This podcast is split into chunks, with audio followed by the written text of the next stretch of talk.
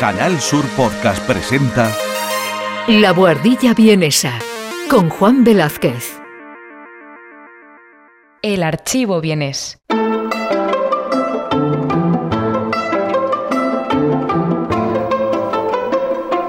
La ronda rápida de preguntas y respuestas de la Buhardilla Vienesa. Mis queridos oyentes, bienvenidos a una nueva entrega del Archivo Bienes, la sección que os tiene a vosotros como protagonistas y de la que podéis formar parte siempre que queráis enviando un audio de voz con vuestra pregunta al WhatsApp del programa, que os recuerdo es el siguiente. Más 43 677 634 53167. Simplemente aseguraos de que incluís el prefijo junto al número y de que este sea más 43, como es el caso de Austria. Los mensajes que me enviéis no tienen límite de duración y el único requisito es que deis rienda suelta a preguntas que siempre habéis tenido sobre la música o sobre cualquier otro ámbito relacionado conmigo o con el programa. Mientras tanto, yo almacenaré todos estos audios y una vez al mes los responderé a través de esta sección, que hoy contará con cinco preguntas que nos envían varios oyentes del programa.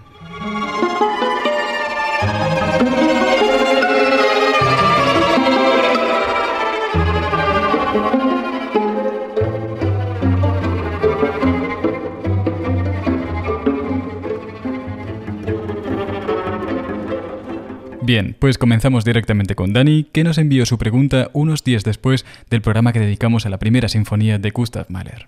Hola Juan, en primer lugar quería darte las gracias por la labor que haces y la forma en la que lo haces, que es muy inspirador la pasión con la que lo haces para las personas que tenemos un poquito de curiosidad por, por este mundo tan bonito. Eh, mi pregunta eh, estaba en relación a tu último programa, eh, en el cual analizabas una sinfonía de Gustav Mahler que se caracterizaba por ir introduciendo los elementos poco a poco, paulatinamente. Eso me, me trajo de nuevo a un pensamiento que tuve en su momento, yo que me dedico a una música distinta, más contemporánea, pero que cuando empecé a intentar componer mis primeras cositas me, me di cuenta de que teníamos cierta tendencia a hacer eso precisamente, a ir incluyendo los elementos eh, paulatinamente, como una escalera, hasta que todo estuviera junto sonando. Y es algo que, de lo que luego empecé a oír cuando quise eh, desarrollar ciertas cosas, jugar con nuevas, con nuevas formas. Eh, empecé a, a rehuir esa forma de introducir las canciones. ¿A qué se puede deber esto? No sé si esta pregunta tiene un origen más psicológico que musical, pero me gustaría saber cuál, cuál es tu opinión al respecto. Muchas gracias. Muchísimas gracias por tu pregunta, Daniel. Imagino que cuando dices aquello de la introducción progresiva de los elementos musicales, te refieres a la forma tan peculiar que tenía Gustav Mahler de ir enlazando las diferentes ideas musicales a lo largo de una sinfonía. Pues efectivamente, esto que muchos suelen describir como, como, algo progresivo o algo que se va gestando poco a poco, como tú bien has dicho, es una de las características principales tanto de la música de Gustav Mahler como de la de Anton Bruckner, esencialmente. Y consiste en que la música vaya enlazando ideas una detrás de otra, formando algo así como un discurso continuo que no se sienta encorsetado por las estructuras tradicionales.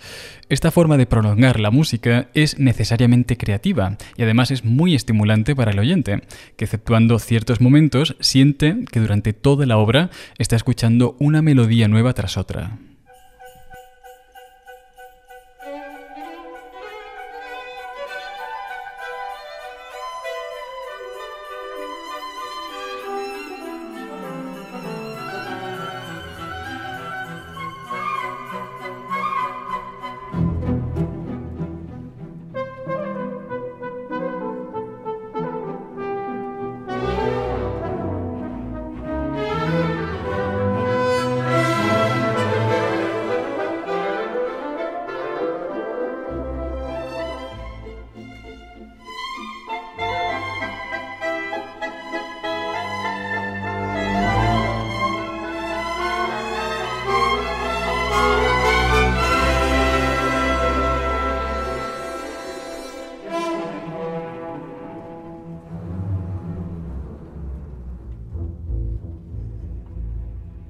Además, este estilo compositivo no solo es estimulante para el oyente, sino que también lo es para el compositor, que gracias a que ahora compone sin las delimitaciones propias de la estructura, puede extender sus ideas tanto como necesite para sacar el máximo rendimiento de ellas.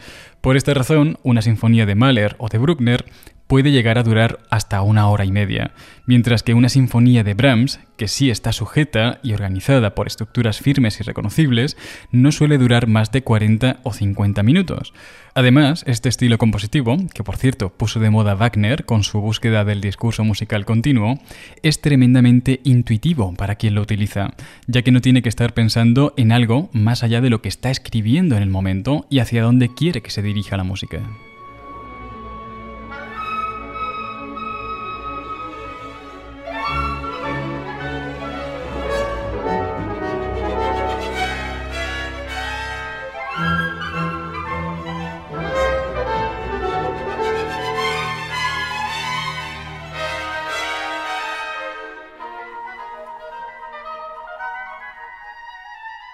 Esto no quiere decir que Mahler o Bruckner nunca utilizasen estructuras en su música.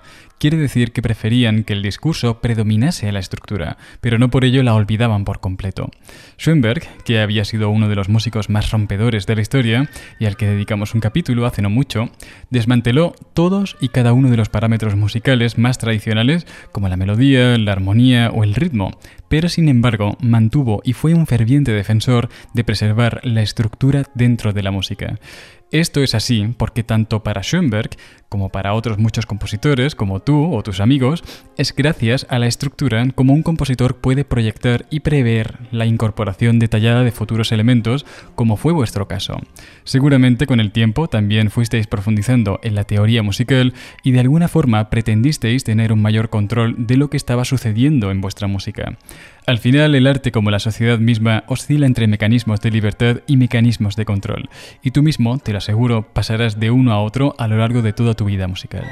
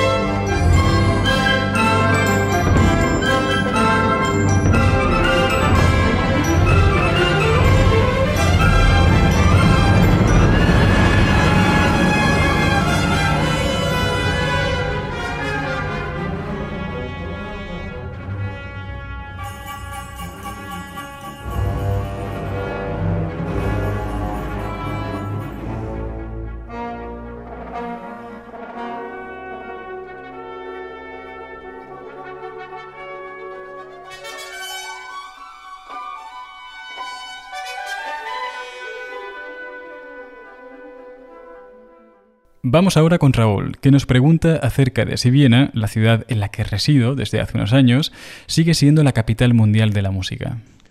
Buenos días, Juan. Felicidades por tu programa. Saludos desde Barcelona. Yo tenía una pregunta que eh, siempre se ha entendido como que Viena es la capital de, de la música y no sé si a tu criterio sigue siendo así. Pues nada, te mando un abrazo. Pues muchísimas gracias por tu pregunta, Raúl. La verdad es que lo de Viena es un caso particular porque ha sido y ha dejado de serlo varias veces en los últimos 300 años.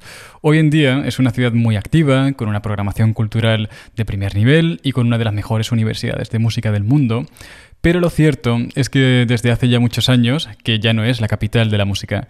Además, Viena es una ciudad donde la tradición tiene muchísimo peso, condiciona mucho la vida musical de la ciudad, lo que hace que le cueste especialmente adaptarse a los nuevos tiempos. Y esto no es nuevo, lleva ya mucho tiempo siendo así. Mira, antes que hablamos de Gustav Mahler, el cual pasó muchos años viviendo en esta ciudad porque era el director de la ópera estatal entre finales del 19 y principios del 20, pues le gustaba decir que si algún día eh, tenía que venir el fin del mundo, esperaba que le pillase en Viena porque en esta ciudad todo terminaba llegando 50 años más tarde. Y ojo, que cuando Mahler dijo esto, Viena sí que estaba a la vanguardia de la creación musical y artística. Además, era la capital del Imperio Austrohúngaro y una de las ciudades más cosmopolitas del mundo, porque en ella vivían, por aquel entonces, más de dos millones de personas, que es más de lo que tiene hoy en día.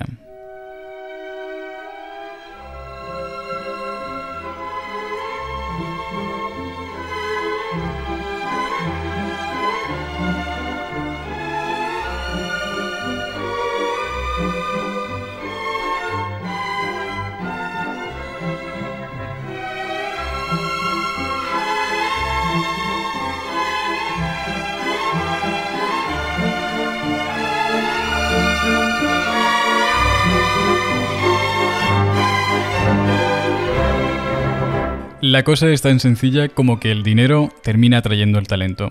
Y nunca una ciudad posee tanto talento como cuando se es la capital de un imperio. En los eh, últimos 300 años, Viena ha sido la capital de tres imperios distintos, y esta ha sido la razón principal por la que artistas y mecenas han terminado coincidiendo aquí. A medida que los eh, imperios decaen, lo primero que huye es el dinero y después va el talento. Y de esta forma es como se deja de ser la capital de la música.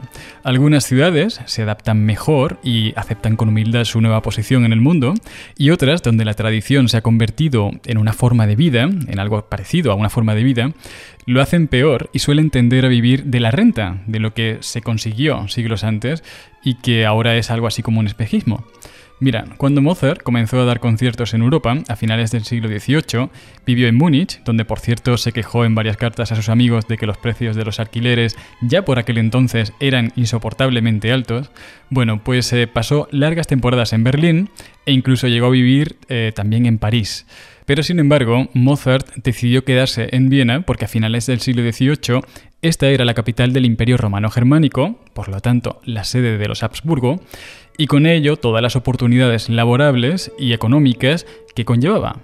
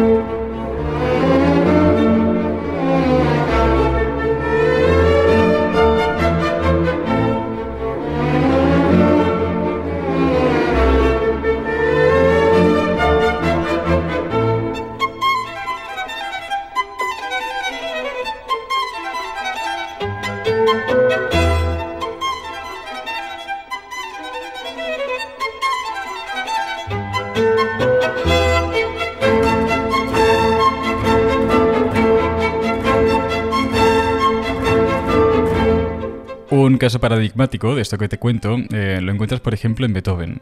Beethoven, que venía de una ciudad pequeñita pero muy importante al oeste de Alemania, se vino a Viena principalmente para estudiar con Haydn, es decir, que se vino por una razón académica. Y más tarde se terminó quedando en la ciudad por razones económicas. Y eso que ganas para irse no le faltaron, porque durante toda su vida Beethoven se estuvo lamentando del carácter tan amargo que tenían los austriacos y de lo enquistada que estaba la tradición en esta ciudad. Eh, por estas razones, llegó a intentar mudarse varias veces a lo largo de su vida. Primero lo intentó con Ámsterdam, luego creo que lo intentó con París y pasados además los 40 también lo intentó con Londres. pero sin embargo nunca le salió, nunca llegó a irse de la ciudad. Y esto fue principalmente porque los mecenas de esa ciudad le hacían ofertas económicas tan buenas que simplemente no las tendría en otras ciudades. Al final, el imperio austrohúngaro se terminó disolviendo en 1806 a causa de, de las guerras napoleónicas y la vida económica de esta ciudad entró en una especie de decadencia durante varias décadas que le hizo desaparecer de, los primeros puestos de la vida cultural europea. Al menos esto fue a partir de 1828, cuando, falleció Schubert. Mientras tanto, ciudades como Berlín, París, Londres, Múnich o Leipzig, por ejemplo, fueron comiéndole el terreno. Y ya solo volvió a brillar a partir de 1867, cuando, ya siendo la capital del imperio austrohúngaro, su dinamismo económico atrajo de nuevo a músicos como Brahms, Bruckner o Mahler y que a su vez produjeron a músicos como Schoenberg, Alban Berg, eh, Anton Webern, este, eh, digamos que fue el último momento dorado de la ciudad. Esto sucedió a principios del siglo XX, que llegó, pues sí, llegó a su fin con la disolución precisamente del Imperio Austrohúngaro, hace apenas 100 años, creo que fue en 1917, y con la consiguiente migración de muchos de estos músicos a Estados Unidos. De todas formas, para aquel entonces ya Viena eh, no era la capital y tampoco existía una clara capital de la música, ya que el podio se lo habían repartido entre ciudades como París, Berlín o Nueva York. Con el tiempo, además, Viena pues, ha ido asumiendo su nuevo papel y ahora, hoy en día, eh, lejos de ser la capital de la música, es eh, una de las ciudades donde mejor se conserva la música. Se ha convertido en una pionera de la conservación. Y como te decía, pues tiene además una oferta cultural de primerísimo nivel.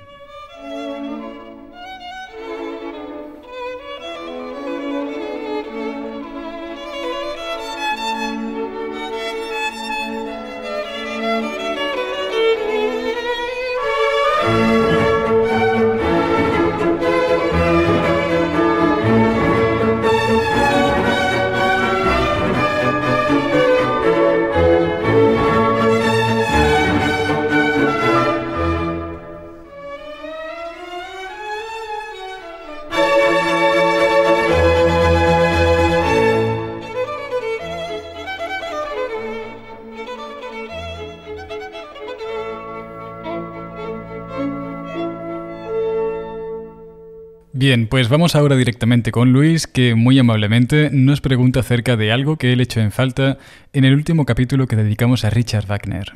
Hola Juan, ¿qué hay? Mira, soy Luis de Toledo. Enhorabuena por el programa, de verdad, porque me, encanta.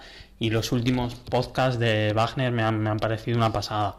Eh, justo te quería preguntar una cosa sobre ellos, que me ha llamado así un poco la atención. Es que si no me equivoco, en el primer podcast decías que ibas a analizar una, ópera entera de Wagner. Y luego, en el segundo, solo has analizado un acto, ¿no? Entonces, nada, quería preguntarte a qué se ha debido el cambio o si tienes luego pensado hacer el resto de actos, no sé, para otros podcasts. Así que nada, eso es todo. Un abrazo. Chao. Muchísimas gracias por tu pregunta, Luis, porque puedes no ser el único oyente que se haya preguntado esto mismo.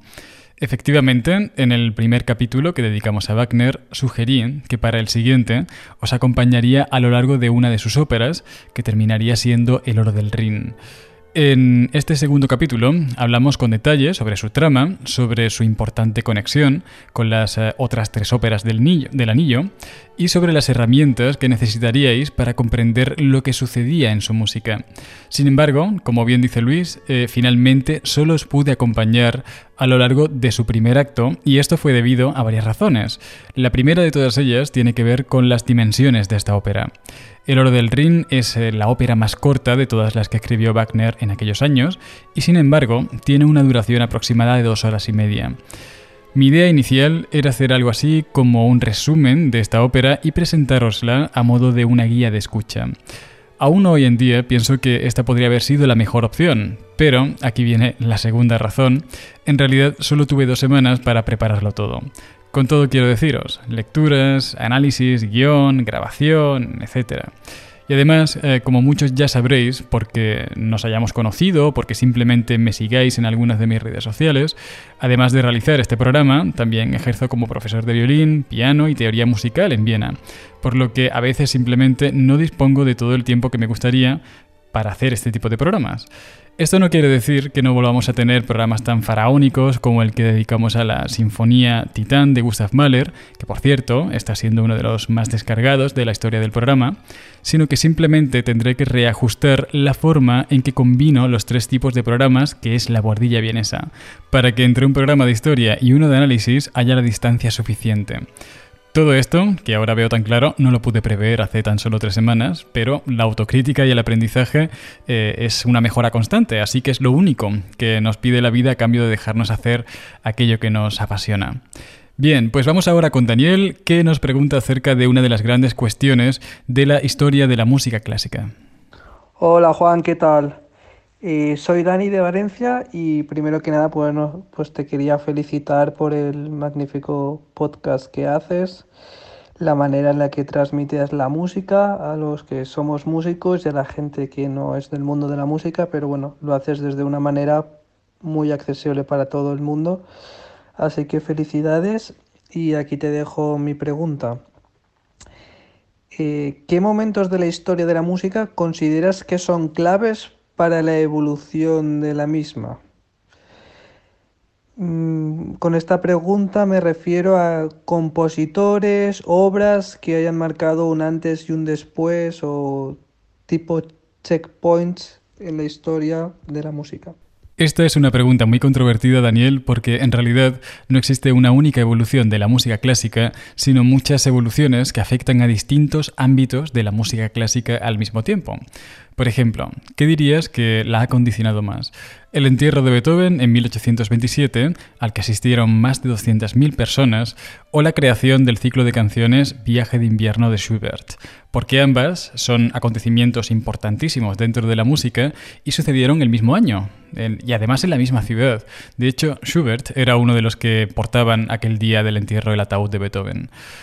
¿O qué ha sido más importante? ¿La invención del piano de Bartolomeo Cristofori como un obsequio a la corte de los Medici? ¿O la creación de las sonatas y partitas para violín solo de Johann Sebastian Bach?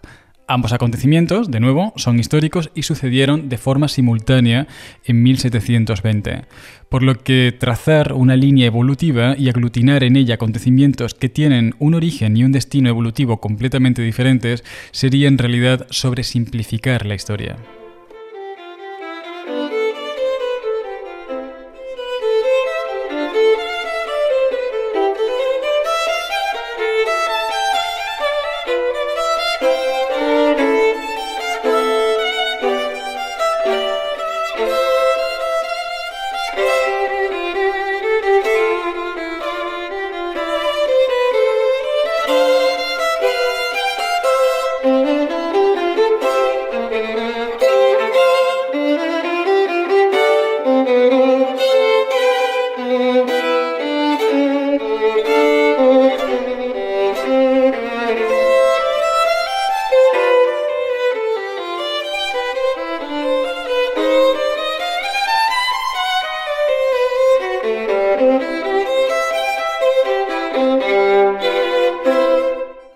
La cuestión es tan bella y compleja que ni siquiera puedes saber realmente si Beethoven influyó más que Haydn, porque en realidad Haydn fue realmente quien influyó a Beethoven.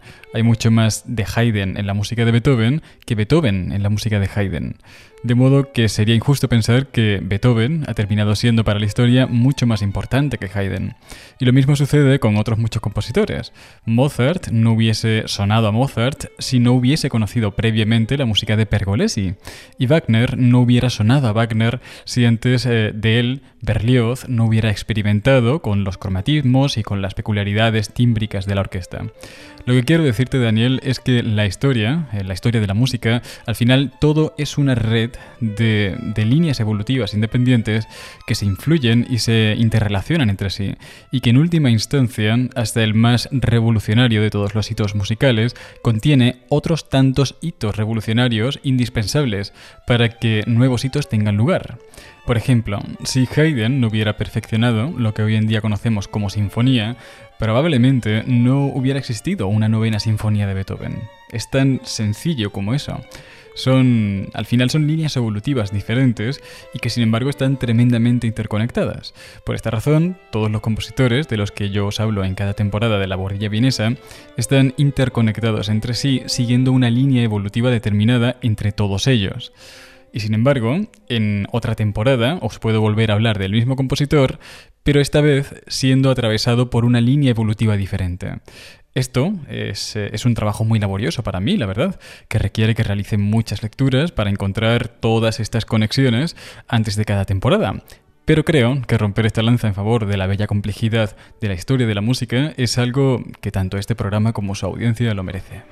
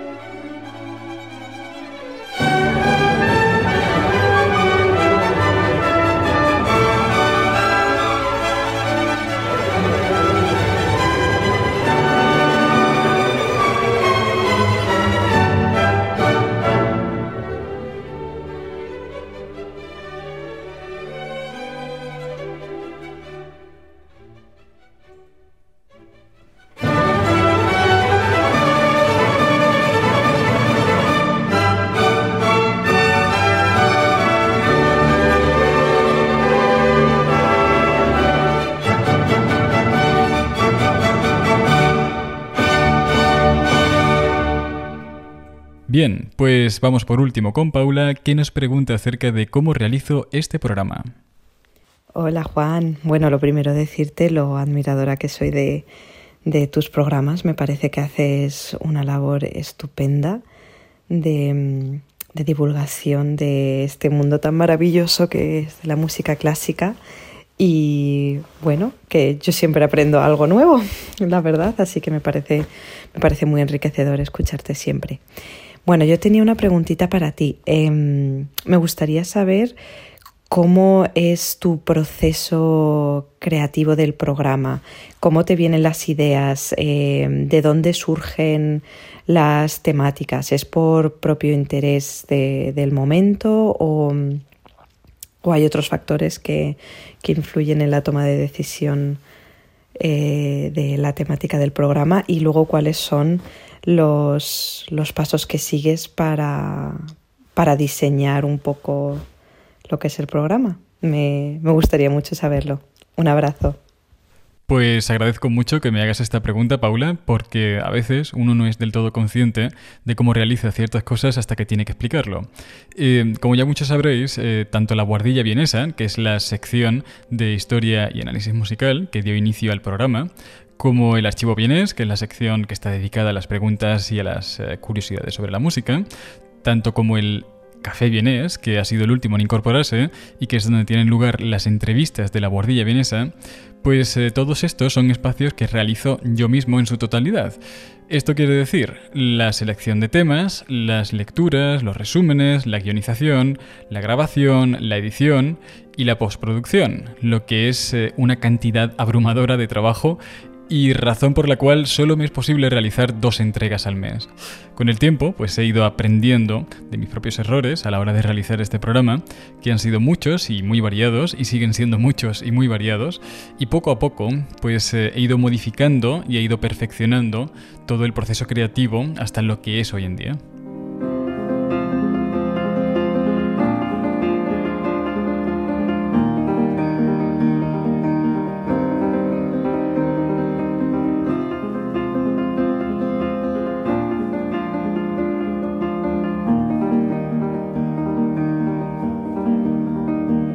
Por lo general, pues realizo lecturas preliminares antes de cada temporada para encontrar, como os decía, todas esas conexiones entre los compositores que de alguna forma caracterizan este programa.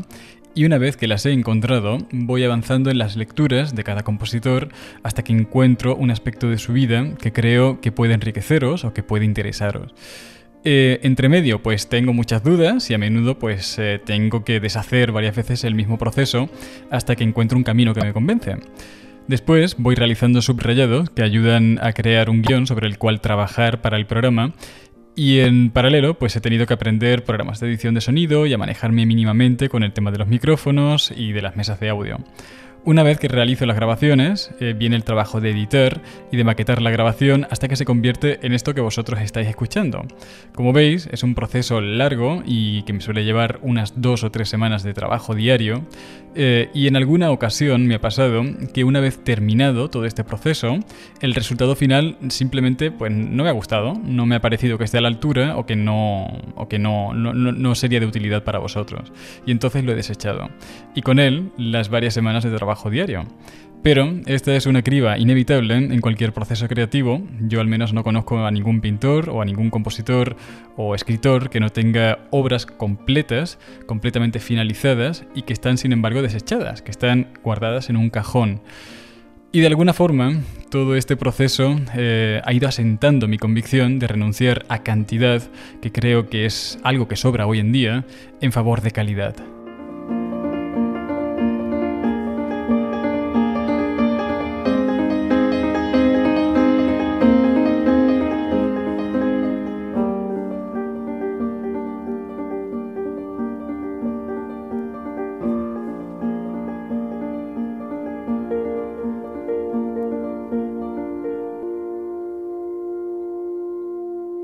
En fin, queridos oyentes, ya con esto pues finalizamos la sección y eh, os doy las gracias por todos vuestros audios y además os animo a enviarme tantos como queráis al número de contacto del programa, que os recuerdo es el más 43 677 634 53167. Y sin más, pues eh, me despido de vosotros. Hasta el próximo programa. Un abrazo y hasta pronto.